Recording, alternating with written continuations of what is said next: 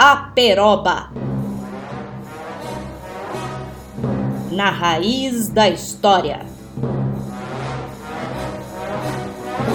Um programa do Departamento de História UEL, sempre aos sábados.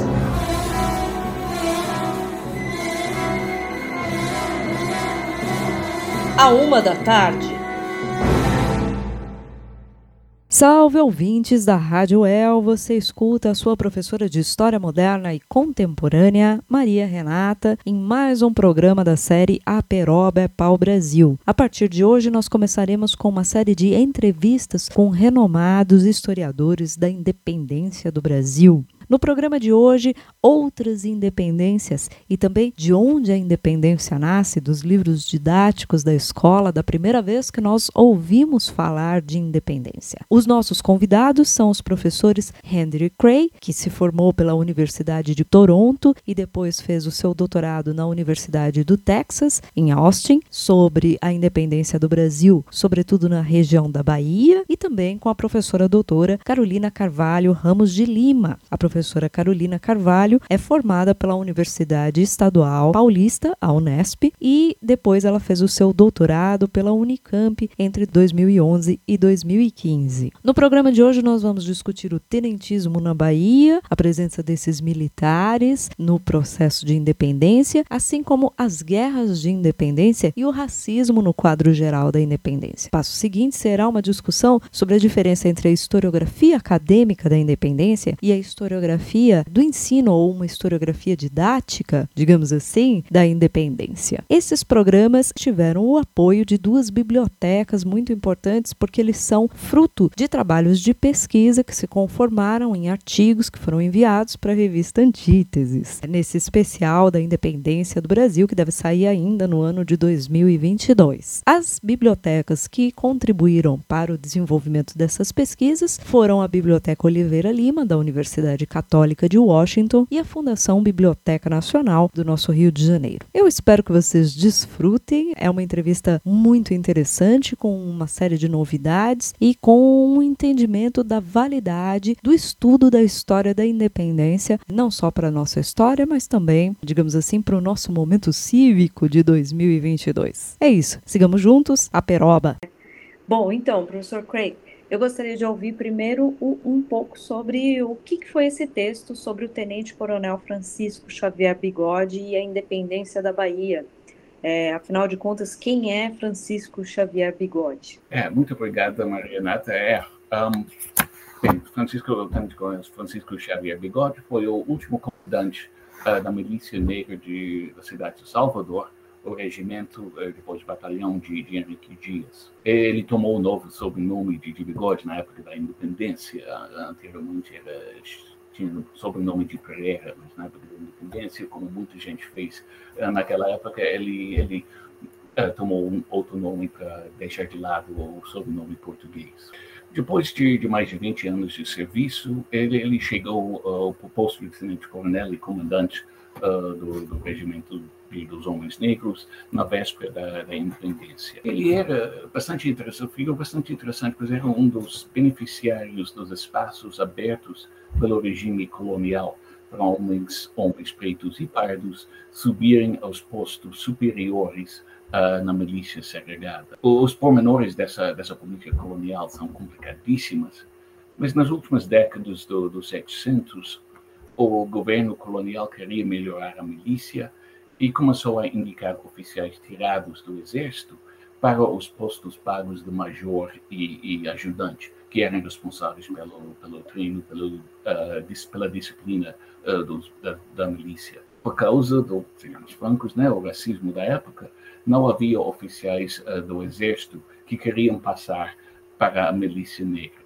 Na época, a princípio, todos os integrantes do exército, a tropa paga, eram, eram brancos. Portanto, depois de longos debates, longas, longas discussões, estabelecia uma política de promover oficiais de cor preto, preta e parda para esses postos através de, de concursos, sem, contudo, oferecer-lhes o mesmo solo que os oficiais tirados do, do exército. Na época da independência, uh, Bigode perdeu o comando uh, do, do regimento por, de, por ter demorado em emigrar da cidade do Salvador, mas ele conseguiu voltar ao comando em 1828, justamente a época em que o Império, um regime liberal, procurava adequar a legislação e a sua organização uh, institucional aos novos uh, princípios liberais. E, e, duas medidas foram muito importantes para Bigode. Em 1829, o parlamento igualou os soldos dos oficiais pagos da milícia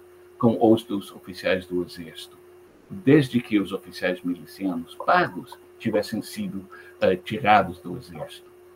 E isso significava que Bigode continuaria a perceber mais ou menos metade dos soldados, dos oficiais uh, brancos, dos tenentes-coronéis brancos pagos na milícia. A segunda medida veio em 1831, quando o parlamento aboliu a milícia e sua segregação racial ao criar a Guarda Nacional, com a sua oficialidade eleita. É, em Salvador, nenhum dos oficiais dos regimentos eh, milicianos, ou então batalhões, batalhões milicianos de pardos e pretos, foi eleito oficial da Guarda Nacional a partir de 1831. Um, a partir de 1832, Bigode envia uma série de longos requerimentos ao imperador solicitando melhoria de soldo mas também construindo argumentos complicados e muito interessantes em que recorre à Constituição de 1824 e seus princípios liberais, que a lei seja igual para todos, um, para defender a legislação colonial peculiar sobre a milícia e para argumentar que as declarações coloniais sobre igualdade entre oficiais de cores diferentes uh, deviam ser respeitados uh, pelo novo Império Liberal. Todos os requerimentos dele foram uh, indiferidos, pois ao pé da letra, uh, Bigode não tinha direito a soldo igual ao dos oficiais milicianos tirados da primeira linha. Um, o desfecho da história de, de Bigode é bastante triste. Ele, que, que nunca tinha se metido em política radical política exaltada, uh, e sempre foi servidor leal da monarquia, seja portuguesa, seja brasileira, é, ele participou da, da Sabinada, a, a, revolta liberal de 1837 a 1838, que é uma revolta que, de certa forma, contraditoriamente, restaurou a antiga milícia segregada, indicando Bigode mais, para mais uma vez comandar os Henriques. Depois da derrota da Sabinada, em março de 1838, na verdade, uma, um massacre muito brutal, Bigode foi assassinado depois de se render. É, é interessante a história do Bigode. Ele participou, então, de praticamente todas as revoltas é, na Bahia durante esse período, né? Porque são várias, quando se fala de guerras da independência, a gente está falando de várias coisas, né? É, ele, vivenciou, percebeu, viu esses movimentos, mas não participou de uma forma ativa de, na maioria. É, é bem, bem, bem interessante mesmo. O, você, o professor mencionou nesse texto uma, essa, essa questão, logo no começo, dessa questão dos, dos, dos parlamentares brasileiros, de o quanto eles relutaram em levar em conta os espaços legais criados pelo regime colonial para os milicianos negros e pardos, né? Eu gostaria de saber um pouco mais sobre esse argumento, bem como sobre é, como é que, da onde ele surgiu na sua carreira de historiador, porque me parece que isso aparece em alguns textos seus anteriores. Como é que foi essa essa descoberta e esse estudo, são mais de 20, 30 anos, não são, professor? É, eu comecei a pesquisa do doutorado há mais de 30 anos atrás. Nem, nem pensar que eu já estou ficando velho. Mas... não, não, não Precisamos falar disso. Afinal de contas, a independência tem 200 anos, então... É, é, é.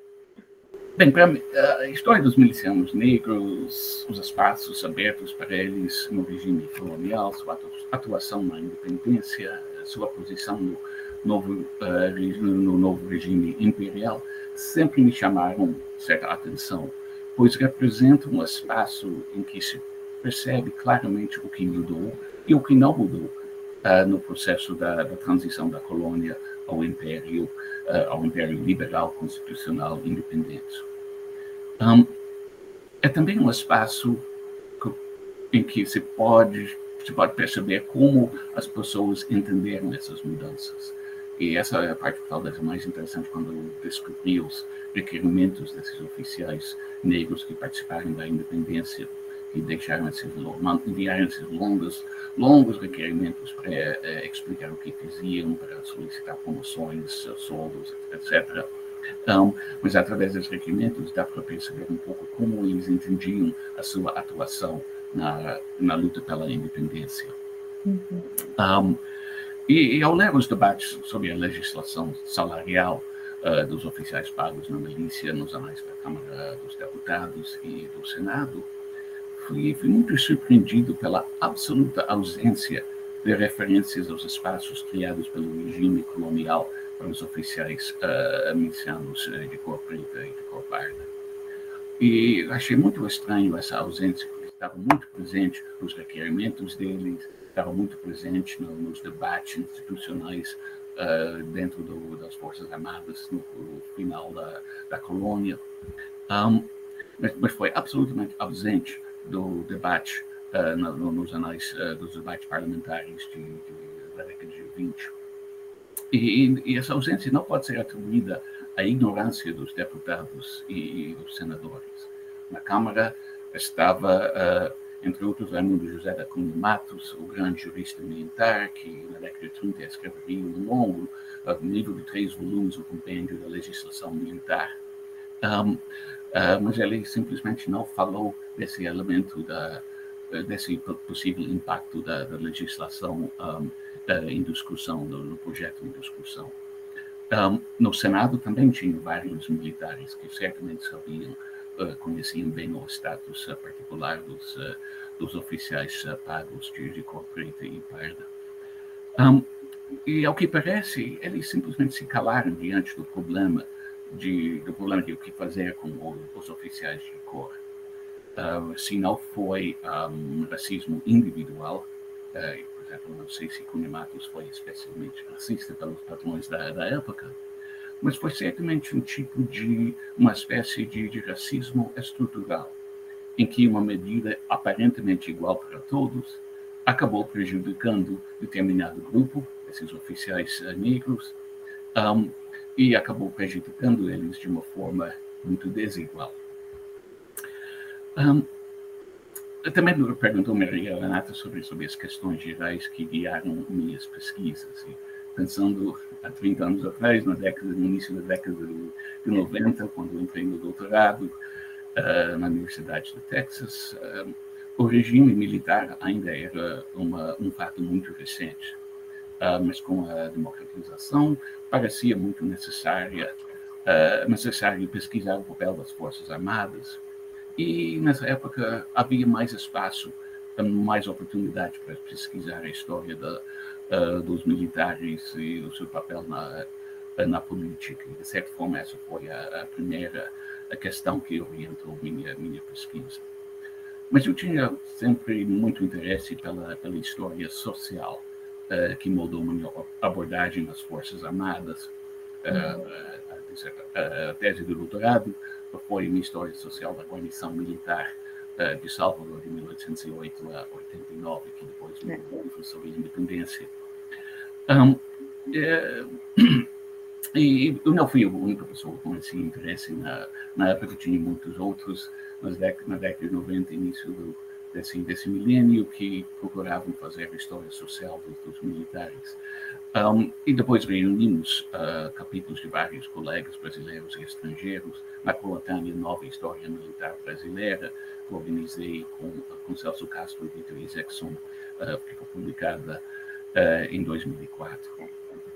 a terceira influência muito forte na, na academia norte-americana foi o debate sobre questões raciais no Brasil um, um debate incentivado, uh, despertado pela democratização.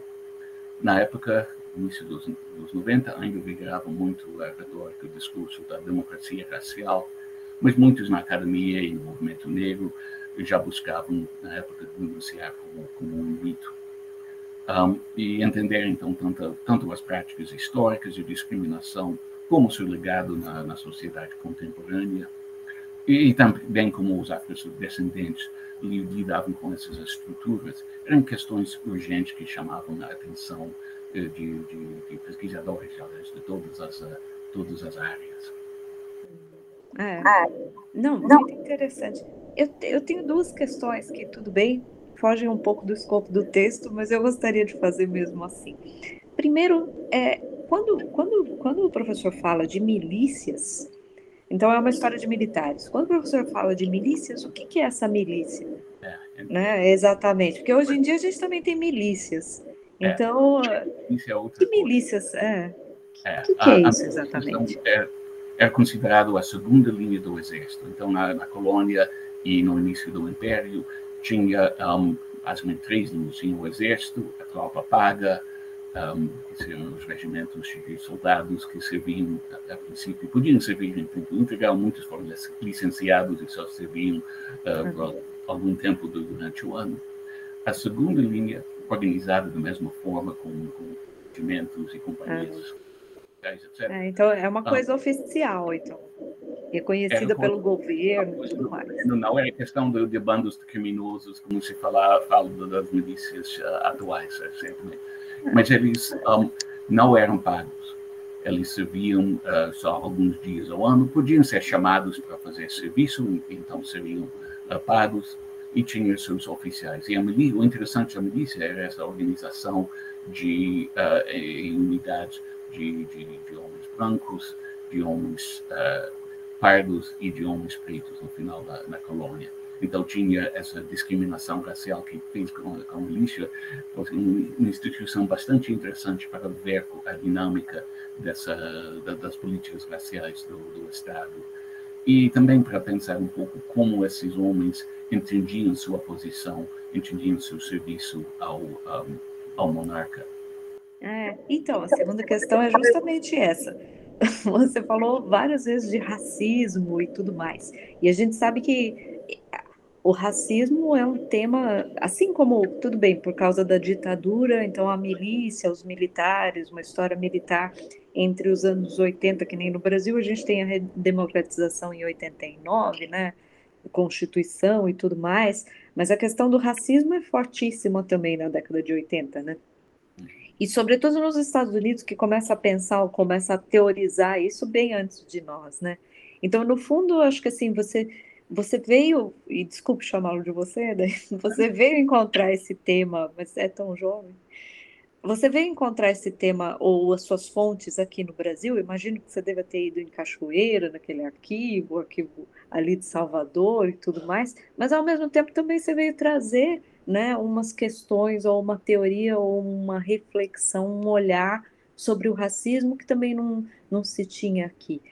Como é que é isso, assim? Então, são duas questões, na verdade. Como é que é, é o racismo, a questão do racismo para essa para esse período que, que você estudou? Então, 1808, 1820, eles, o, o, o, o nosso coronel Bigode aqui, ele sabe que ele está sofrendo racismo, ele menciona racismo, ele é, ou é um, um, uma interpretação.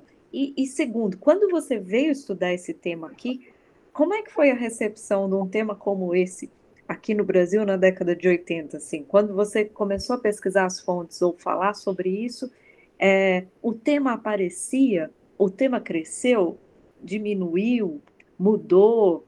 Como é que são esses estudos sobre a questão, né, do, do, do, negro, do pardo no Brasil e em relação aos Estados Unidos, que sempre tem uma tradição, ainda mais no sul né, dos Estados Unidos? Bom, essas são duas perguntas bastante, bastante é. intrigantes e bastante, bastante interessantes. Bem, em primeiro lugar, o Bigode não falou em, racismo, ele não tinha esse tipo de, de conceito. Uhum. mas tudo indica que, que estava lidando com essa, essa, é. essa questão. E, é, dá, dá para perceber nas fontes ali no texto. É. Perceber, dá para perceber que alguns dos, dos comandantes da, da, guarnição de Salvador tinham nutriam, nutriam muito, muita antipatia pelos oficiais negros e pardos.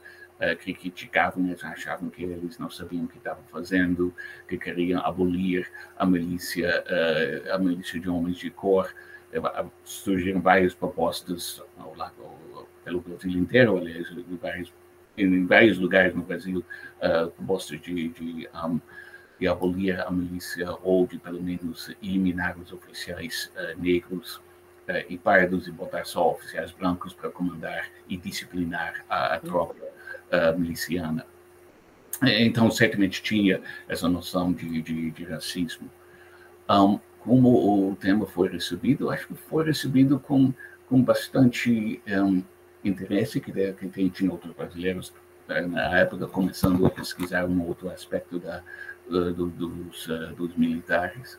Mas também tinha certa ressalva. Me lembro que, que não é exatamente o exemplo brasileiro, mas meu orientador, Graham, me lembro que ele, quando eu falei que depois da primeira ida ao Brasil para fazer a pesquisa, e foi, foi em 90, mesmo que eu fui, eu parei no, no arquivo histórico do Exército, lá no, no Palácio Duque de Caxias, bem no centro, naquele edifício é. imponente e, e meio, sei lá, assustador. É. e eu falei que tinha ido lá e tinha conseguido fazer alguma pesquisa, uh, depois eu fiz muito mais pesquisa lá, mas, mas Richard fala, pô, Hendrik, eu nunca entraria nesse prédio de jeito nenhum, mesmo se fosse para pesquisa importante. Mas, por outro lado, a coisa que eu descobri que é importante para pesquisa é que, é, que, que, tinha muita coisa sobre a, um, os militares na colonial e, e no Império um, nos arquivos civis. Pois tinha na, naquela época uma, de certa forma, principalmente no Império, de certa forma, uma um, ingerência civil sobre os militares. Né? Tinha ministros de guerra, principalmente civis, tinha todo o Ministério de Guerra, os presidentes de província, uh, tinha muito a ver com a administração militar. Então, dentro dos arquivos uh, uh, do, dos arquivos estaduais, tem muita documentação sobre os, os, militares, a correspondência do comando das armas para o presidente da província, e essa documentação civil, bem como, por exemplo, os inventários dos oficiais que eu, que eu achei e que eu fiz, que fizeram uma parte muito importante da, da pesquisa para, o livro, um, foram todas fontes uh, civis. Então dá para seguir os militares tanto dentro da instituição militar e, e fora da, do âmbito militar. É, fundo, são civis, né? Que se ordenam, digamos assim. É, exatamente. A princípio, isso é isso. Depois da proclamação da República, a coisa muda um pouco. Os arquivos uh, militares, a ingerência civil sobre uh, os militares é mais, uh, mais complicada, é menos, menos ampla. os militares na República ganham mais autonomia. E é muito mais difícil pesquisar certos aspectos da, da história militar depois da proclamação de 89, 1889 do que antes. Uh, é por isso que eu parei realmente a pesquisa dos militares uh, em 89. É.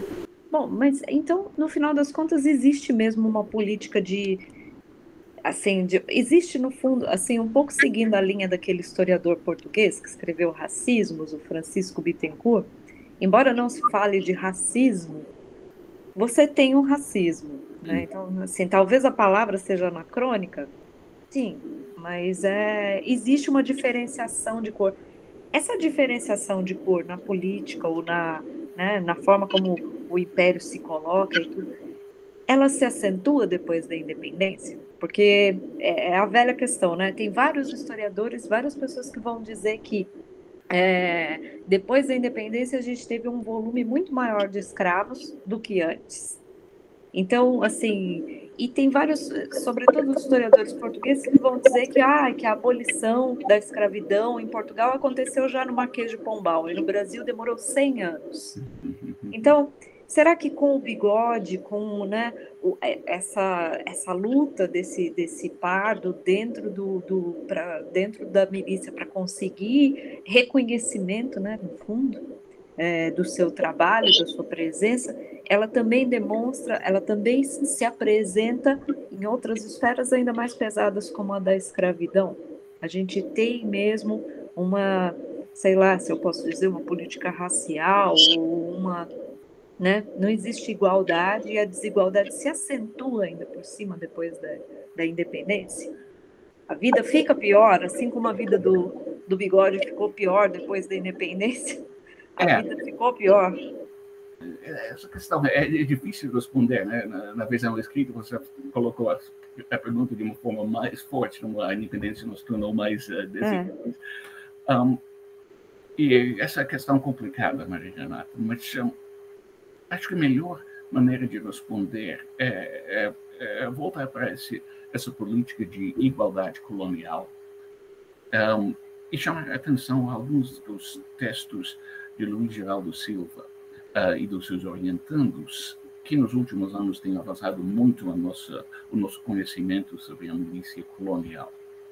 E ele, eles nos lembram que na era das revoluções, os afro, afrodescendentes poderiam recorrer tanto ao antigo como ao novo para definir seus projetos políticos, os seus projetos de vida. Uhum. No antigo regime, com seu ideário barroco, lutavam-se para conquistar privilégios uh, como recompensa a serviços prestados uh, ao monarca, toda aquela economia de favores, etc., do, do, do antigo regime. Mas esses, essas recompensas não eram direitos generalizados ou generalizáveis, uh, como seriam os princípios liberais do novo regime constitucional. Por exemplo, a igualdade perante a lei para todos os cidadãos que no caso no Império efetivamente excluía escravos que não eram cidadãos, e tem toda a razão que a escravidão uh, aumentou muito depois da independência até mais ou menos em 1850. É. Um, e, e para mim o importante é entender como pessoas como Bigode lidaram com essa transição do regime colonial ao regime imperial liberal. Um, não foi, obviamente, uma mudança de noite para dia, ocorrida em 7 de setembro de 22, ou para baianos em 2 de julho de, de 23, mas foi um longo processo. Um, e para ele, para Bigode, né, os, os, princípios como a igualdade perante a lei se chocavam com os privilégios coloniais conquistados a duras lutas pelos milicianos de cor.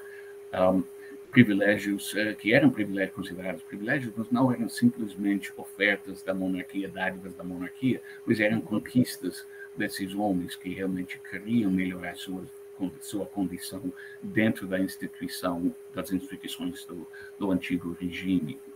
Uh, conquistaram privilégios que protegiam seu status uh, de uma pequena uma pequena elite militar negra que tinha certo papel de liderança comunitária em Salvador. Então é tão possível que depois de 1831, Bigode veria que a independência acabou criando um regime mais desigual. Para ele e para muitos outros da mesma condição, não havia um, saída a curto prazo. E, nesse sentido, a história de Bigode é, de certa forma, uma tragédia, pois ele simplesmente parece não ter, ter tinha condições de se adequar ao novo regime e de entrar numa nova discussão. Pois, ao lado dos argumentos de Bigode, os argumentos defendendo os privilégios do antigo regime, um, poderíamos acrescentar um monte de exemplos de, de afrodescendentes que abraçaram o novo, que fazer, fizeram seus projetos uh, à base das, das ideias novas. Uh, só poderia ter trouxe alguns exemplos para citar uhum. em 1832 afirmava-se no Rio de Janeiro que os mulatos e pretos que lutaram pela independência na Bahia o faziam na esperança que, restituídos aos, for, aos foros de homens, pudessem pretender mais alguma coisa que não fosse mestre, alfaiate, carpinteiro ou pedreiro. Então, em mobilidade social, não ficaram só uh, em trabalho artesanal.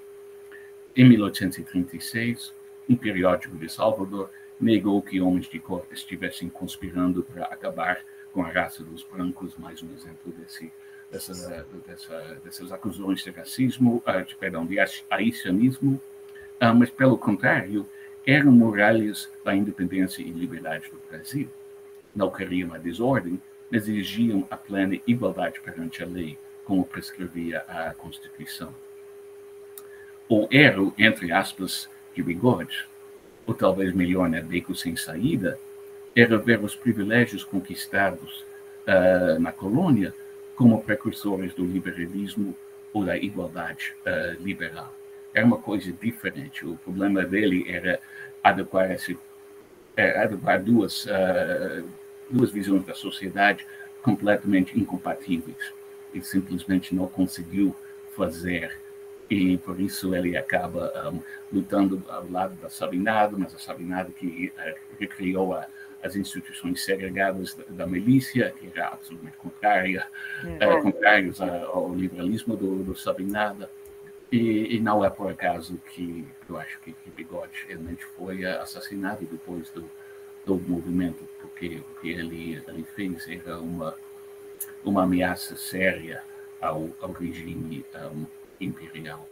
Sentido... Será que a gente, já que ele, essas pessoas vivem, né, idealmente dentro da nossa cabeça, né, uhum.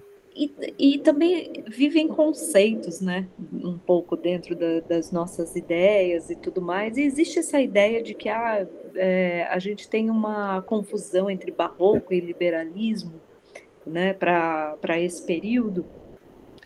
Será que ela é válida essa história, essa história, do, já que a gente está discutindo assim, então, tipo, né, eu na questão anterior te perguntei, ah, então, então o racismo e tudo mais, então no fundo é uma história das ideias, né? E aí você me diz, não, mas a gente tem que olhar para as pessoas, que é um pouco uma história social, né? Então, nesse trânsito aí, como é que fica o tema, por exemplo, da independência? Qual a atualidade, qual a validade de pensar no, o que no fundo é uma ideia, né? A história da independência, a independência. É, bem, a história da pensar a independência atualmente, é. é uma maneira de, de, de, de, pensar a sociedade atual. As é. questões da época da independência, muitas delas uh, ainda são questões uh, vivas, questões relevantes para, para a época, uh, para, para os, os, nossos dias.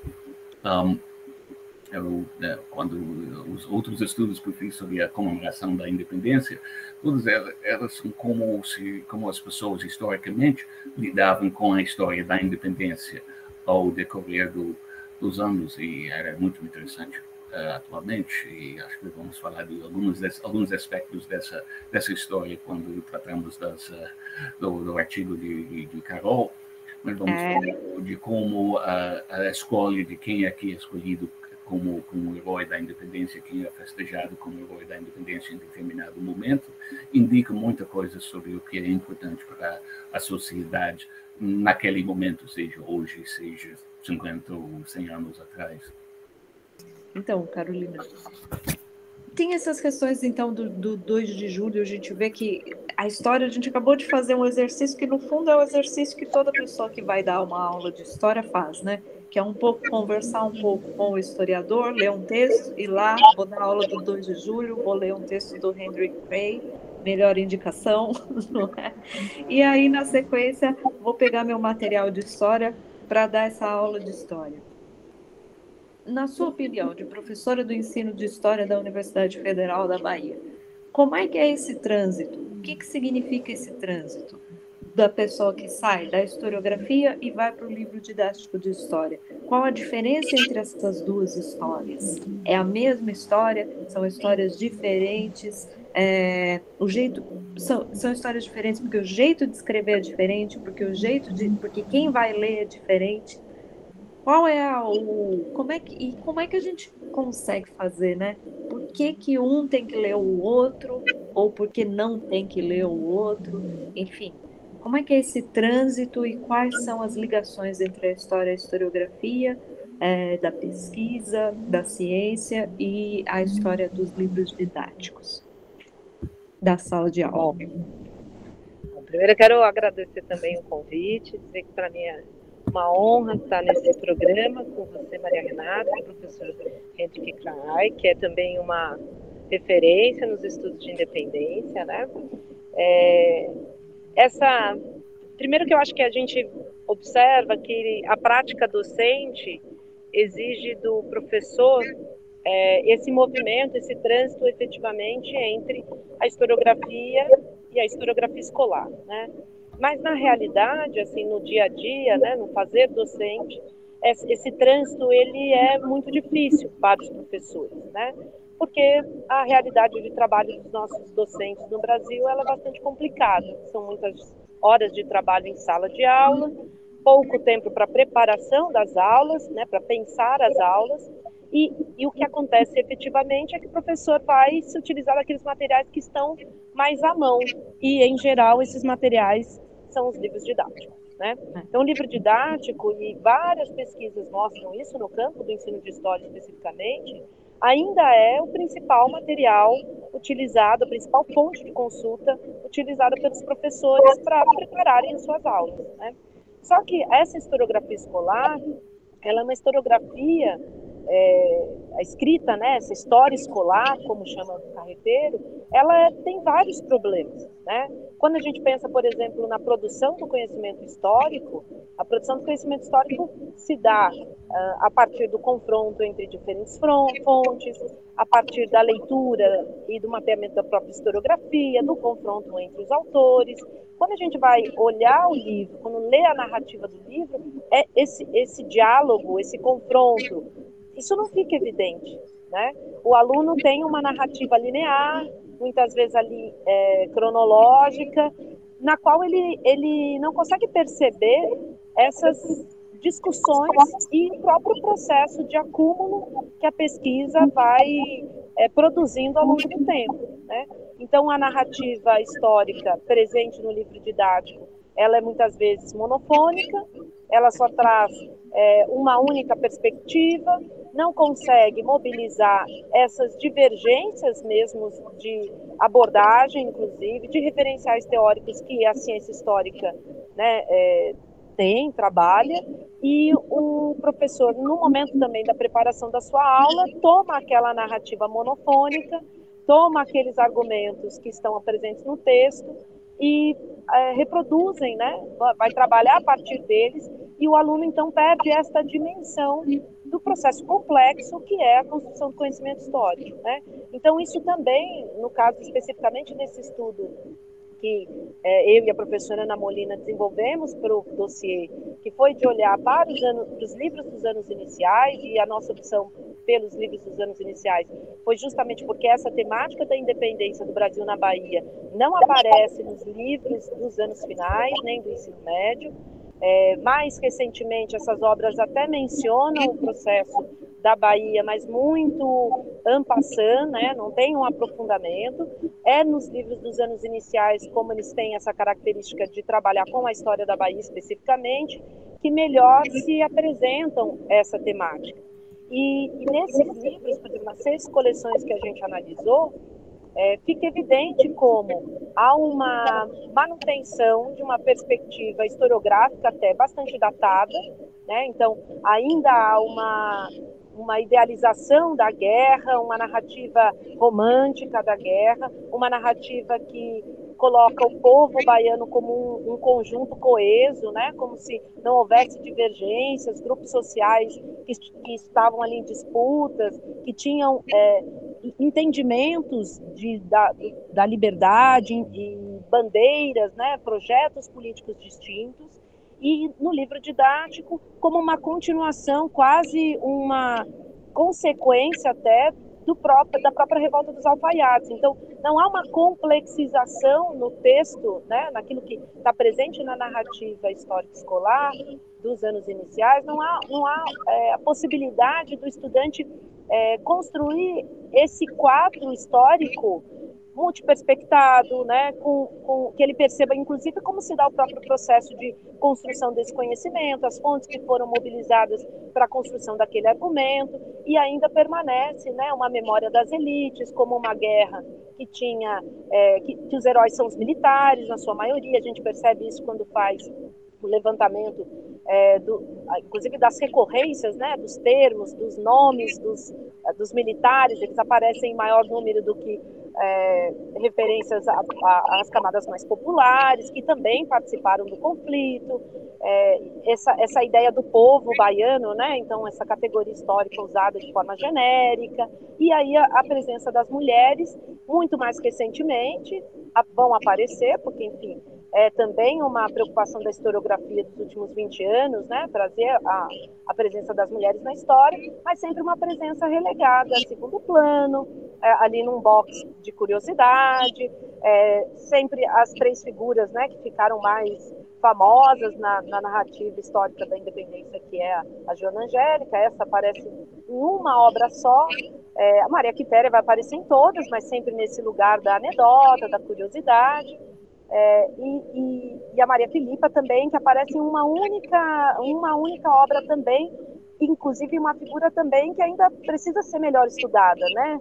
É, em relação a, ao encontro das fontes nos arquivos. Então, você percebe que, que no texto narrativo ali do livro didático, toda essa complexidade da produção do conhecimento histórico ela fica muito limitada, né? E se preserva ainda uma, uma memória oficial é, recorrente e, e, bastante datada, né? Se a gente pensar que dos, dos anos 80 para cá, a historiografia ela conseguiu dar conta dessa presença popular. Mas o livro didático, embora diga que é, apresenta narrativas mais contemporâneas, ele não consegue dar conta dessa, dessa complexidade, desses novos atores que foram sendo estudados ao longo do tempo.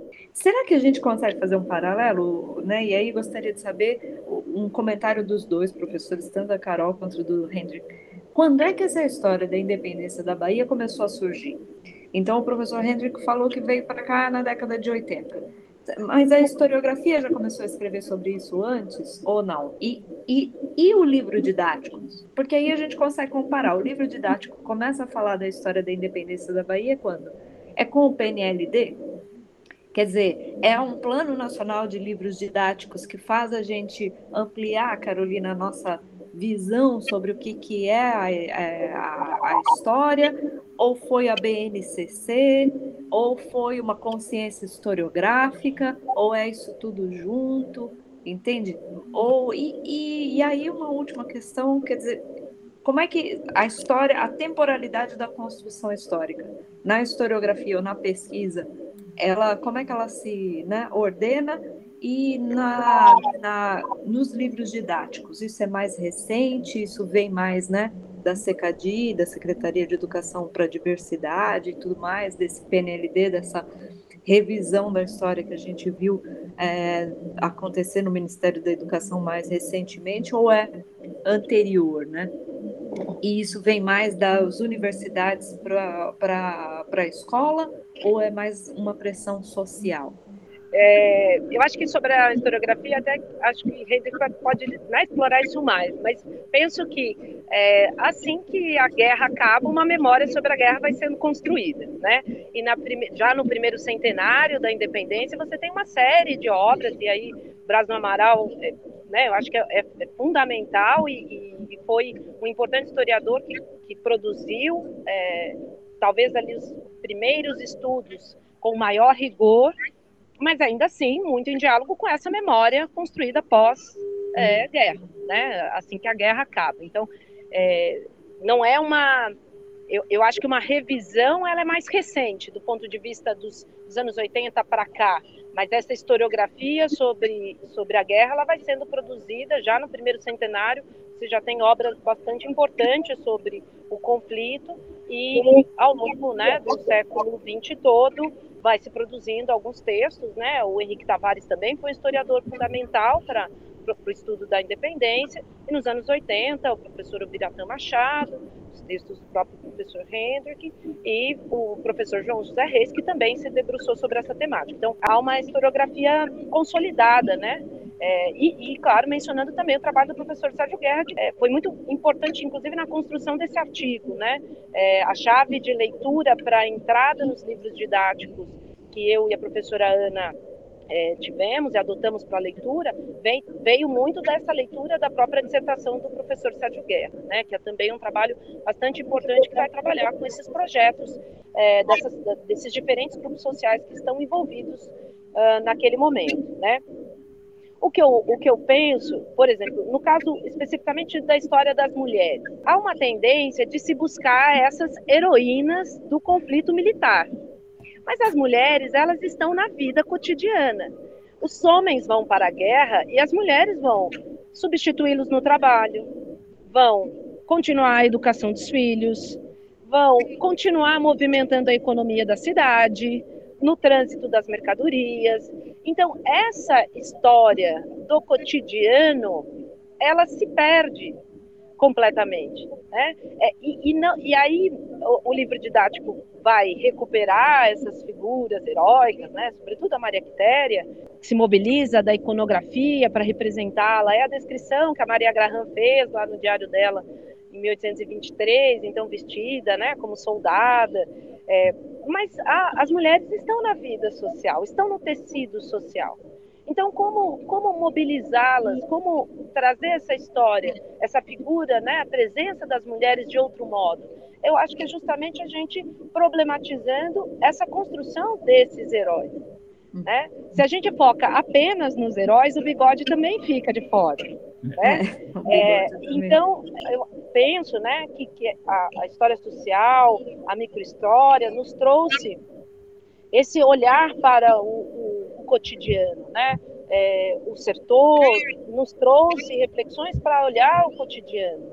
E, e essa historiografia é, escolar, essa narrativa histórica escolar, ela ainda muito devota a uma memória oficial, ela reforça essas escolhas por um ou outro sujeito, né, trazendo, mobilizando-os como heróis, e, e, muitas vezes não dá conta dessa complexidade que o tecido social, que o cotidiano, que envolve a, a, a vida das pessoas, num momento de guerra. A gente está falando de uma guerra que dura um ano, mais de um ano. Quer dizer, isso, isso para uma cidade. Isso vai fazer com que é, as pessoas precisem se reposicionar dentro das suas funções, das suas tarefas. Então, como, como é, dar conta dessa história nos livros didáticos? Isso é um grande desafio. Né? E por que, que é um grande desafio? O livro didático ele é um problema? Penso que não. Eu, como professora da educação básica que fui por tantos anos, o livro didático sempre foi um, uma, um instrumento, um dispositivo, uma ferramenta importantíssima. Mas ele não pode ser o começo e o fim da prática pedagógica. Né?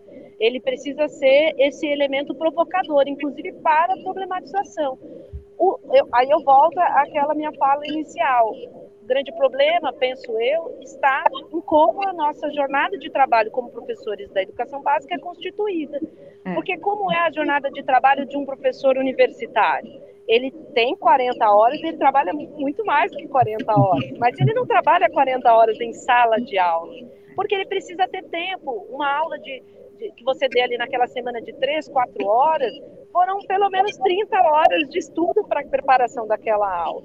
Uma entrevista que a gente dá hoje aqui, nós passamos debruçados sobre o texto muito mais tempo, para falar 10, 15 minutos. Então, esse processo de construção do conhecimento demanda muito tempo, demanda reflexão. E é isso que os nossos professores de educação básica precisam ter garantidos.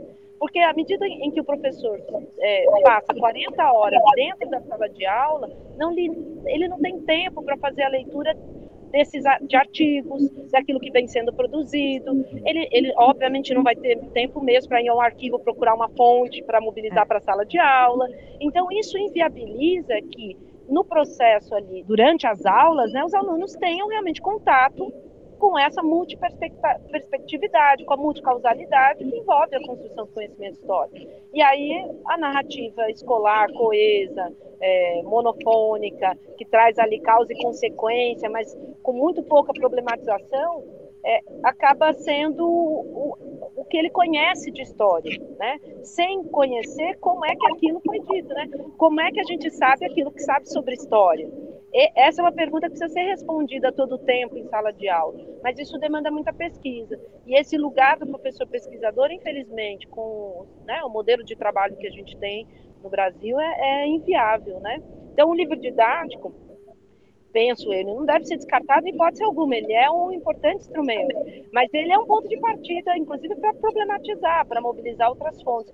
Mas a gente tem uma dificuldade muito grande de fazer isso. É claro que, como professora de estágio, os alunos em formação estão em formação. Então, eles estão nesse processo de leitura de, da historiografia, dos trabalhos mais recentes. Então, quando eles vão preparar as aulas para ministrarem durante o estágio, eles conseguem fazer essa, essa problematização, essa complexização. Mas, na prática, né, quando estiverem lá na, é, com profissionais registrados, concursados, 40 horas, isso fica muito inviável. E aí, do ponto de vista do currículo, como um currículo nacional, é, e, e, pensar que também essa produção de didático vai se dar em âmbito nacional, algumas temáticas regionais elas vão ficar esquecidas mesmo, né? E eu acho que a independência do Brasil na Bahia é um exemplo disso, né? Um tema histórico que nos livros dos anos finais aparece muito, às vezes como uma menção para dizer, olha, teve uma guerra lá na Bahia, como se a guerra lá na Bahia não tivesse relação com, com o processo como um todo, né? E, e, mas isso também se dá muitas vezes porque você tem a produção de livro didático em cadeia nacional, é, a gente não pode esquecer né, que o mercado editorial é uma indústria, é, e, e, essa indústria ela produz para um, um público muito amplo, seguindo um currículo é, muito uniforme, né, pensado do ponto de vista nacional, e aí essas, é, essas questões mais regionais elas acabam ficando de lado, esquecidas, silenciadas. Carol já, já mencionou muito bem que houve a historiografia, uma longa historiografia baiana sobre a independência, o Brasil Amaral e os Alves Verde, na época do, do, centenário, são fundamentais. Mas também eu acho que eu vou provocar um pouco e sugerir que, que a distinção entre memória e história que a gente costuma fazer, às vezes não deixa perceber que tinha muito mais atividade de historiador no século XIX em outras formas. Se for pensar a, a, a, questão de como é que as pessoas na época no, no Império entendiam o que aconteceu na independência, podiam recorrer ao, cronista um, Inácio Ascioli, cujos obras foram publicadas na década de 1830, e já na história, depois Amaral vai reeditar e acrescentar documentos ao, à obra dele, um, tem também outro sujeito bastante interessante que deve ser pesquisado um pouco, o, o Manuel uh, Correia Garcia, que escreve uma história da independência publicada em 1900, eh, que é também figura interessante porque ele foi mentor de, Manuel Raimundo Querino, então tem outra conexão interessante entre os intelectuais uh, baianos. Um, Uh, mas, mas, outro tema interessante que eu explorei, que eu analisei um pouco um capítulo inteiro no meu livro sobre a comemoração do, do 2 de julho, é o Teatro Histórico Nacional, que na, época, na década de 1850 para a década de 1860, na Bahia fazia-se muito esforço em montar um, uh, peças históricos nacionais, histórico-nacionais durante os espetáculos de gala uh, no teatro uh, na comemoração do, do de julho 7 de setembro. E eu fui analisar os poucos que sobreviveram, a maioria não foram publicados, todos os manuscritos, a maioria dos manuscritos, aliás, na Biblioteca Nacional, que é outro indício de, de, da dinâmica de nacionalizar, nacionalizar a história. A Biblioteca Nacional vai pegando documentos de todo o país para reunir uma história, uma memória nacional. Mas, enfim, são bastante interessantes, porque eh, Cada uma dessas peças apresenta uma história um pouco diferente da independência, destaca a importância de umas coisas e, e não de outras. E com frequência aparece a figura de, de Maria Quitéria de Jesus uh, nessas peças. Uh, às vezes uma Maria Quitéria absolutamente imaginada, em outros casos uma Maria Quitéria de Jesus bastante uh, coerente com, a, com o relato de Maria Graham que, uh, que entrevistou a, Maria Quitéria em 23, depois, uh, durante a visita dela para, para, o Rio de Janeiro. Então, tem indícios de que esses teatrólogos faziam pesquisas, pesquisaram a história, estudaram o que podiam estudar e assim construíram a, a sua, a sua história, um, mas de uma forma um pouco diferente, né? não nos padrões da, do, da, da história, história atual. Uh, talvez, se eu posso fazer, colocar mais uma pergunta para você, Carolina, sobre como esses, os professores uh, nas escolas usam o, o material produzido sobre o 2 de julho. Por exemplo, o, se usam os livros didáticos, mas também eu sei que instituições como a Fundação Pedro Calmon e outros têm produzido muito material didático ou paradidático sobre o, o 2 de julho. Uh, e acompanhei pouco esse processo de criação de material, às vezes citado nesse material, mas um, os professores nas escolas usam esse material, não, não sei bem com, se, se esse material é realmente muito divulgado ou se os professores não têm tempo para nem acessar esse material ou o que existe mais uh, na internet. Então, a pergunta que me ficou depois da, da sua da, da leitura do seu artigo, em que analisou muito bem os livros didáticos e os problemas na, na, na história contada nesses livros didáticos. Olha, é, eu acho que são realidades é, distintas, né? Eu acompanhei em 2018, 2019, eu fui a muitas escolas de, de anos iniciais. E o que, que eu pude perceber, né? E aí acompanhei muitas aulas de professores.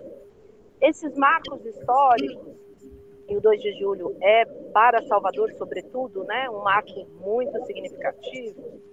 É, é sempre tratado como uma efeméride, né? Então, para-se tudo o que vem se fazendo, celebra a data, é, fala da importância dela, histórica para o Estado, e, e acaba ali. E aí, o que, que eu observei é, em termos de materiais complementares para além do livro didático? É, muitos muitos uh, desenhos para os alunos colorirem, sobretudo porque é uma faixa de idade menores, né? E, então, os professores traziam muito a bandeira para ser colorida, o Dom Pedro para ser colorido e a Maria Quitéria, né? É, já nos anos finais, é, eu acompanhei duas professoras que são parceiras nossas lá de estágio, e essas professoras já trabalham, já fazem um trabalho mais interessante, né?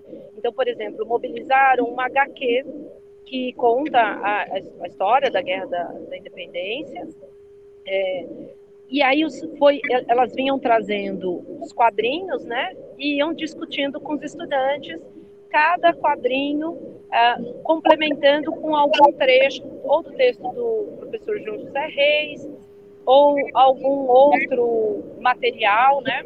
Então, elas faziam um confronto bastante interessante desse material, que tem até uma ampla divulgação, porque essa HQ ela está disponível online, é, inclusive foi feita acho que muito na intenção mesmo de ser um material também como material didático para as escolas.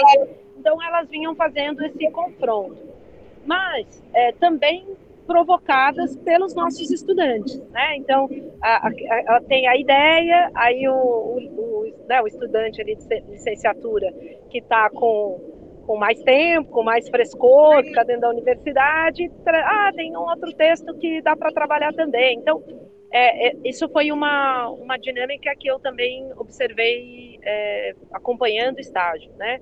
É, penso que esses materiais, eles chegam à escola, alguns deles chegam à escola, muitas vezes esses que são produzidos com financiamento público, é, alguns anos atrás, não sei se em 2012, 2013, algumas cartilhas foram desenvolvidas que chegaram à escola, esses materiais ficam, costumam ficar na biblioteca, mas nem sempre essas bibliotecas estão acessíveis aos estudantes. É, aí essa questão do tempo é crucial, né? Enfim, então eu acho que de escola para escola, né, de professor para professor, isso varia muito mesmo, né? A gente vê experiências muito bem sucedidas em algumas escolas e em outras nem tanto. Mas o que também a gente observa é que esses materiais, muitas vezes, eles chegam à escola, mas eles ficam ali, né? Encaixotados, uhum. é, guardados numa biblioteca, e aí não, como infelizmente essas datas acabam sendo tratadas como efeméride, é, esses materiais eles não estão no cotidiano da, da escola, da sala de aula em circulação constante, né? E aí muitas vezes passa também batido, porque é naquela semana, ah, aí naquela semana não deu, não abriu, não conseguiu acessar, aí uma vez que passa a semana do marco, aquela, né, a, a, o, parece que a, o momento de tratar sobre o 2 de julho, sobre a independência, já morreu e aí aquilo já não tem mais sentido, né? Então essa também eu acho que é uma, uma aí coisa só, que a gente só no outro ano, né? Só Mas... no outro ano. Caros ouvintes da Rádio El, vocês estão ouvindo o programa Peroba é Pau Brasil, uma série especialmente dedicada à história da independência do Brasil. Se quiserem saber mais sobre esse período da nossa história, leiam a revista Antíteses UEL de setembro de 2022, que saiu com um dossiê completo sobre a história da independência. O dossiê contou com a colaboração da Biblioteca Oliveira Lima, da Universidade Católica de Washington. E a nossa série contou com a colaboração da Biblioteca Nacional do Brasil, mediante o programa PINAP de 2022. Hoje, nós ouvimos os professores Hendrik Cray, da Universidade de Calgary, no Canadá, e a professora Carolina de Lima, da Universidade Federal da Bahia, campus de Salvador. Na semana que vem, discutiremos o nosso direito à independência. Sobre os programas subsequentes, informarei em momento oportuno. Fiquem conosco, porque essa peroba é pau Brasil. A peroba na raiz da história. Um programa do Departamento de História UEL, sempre aos sábados.